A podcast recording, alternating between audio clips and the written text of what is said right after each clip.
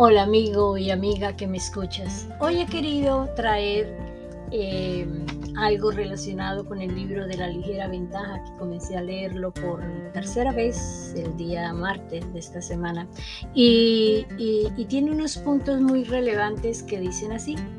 Las mismas actividades que nos llevan del fracaso a la supervivencia también nos llevan de la supervivencia al éxito si tan solo la siguiéramos haciendo. Tú ya sabes cómo hacer todo lo necesario para lograr un éxito extravagante. Todo lo que debes hacer es seguir haciendo todo lo que te ayudó a llegar hasta este punto. Tú tienes el control completo sobre la dirección en la que va encaminada el resto de tu vida. Hay un holgazán y un millonario adentro de cada uno de nosotros.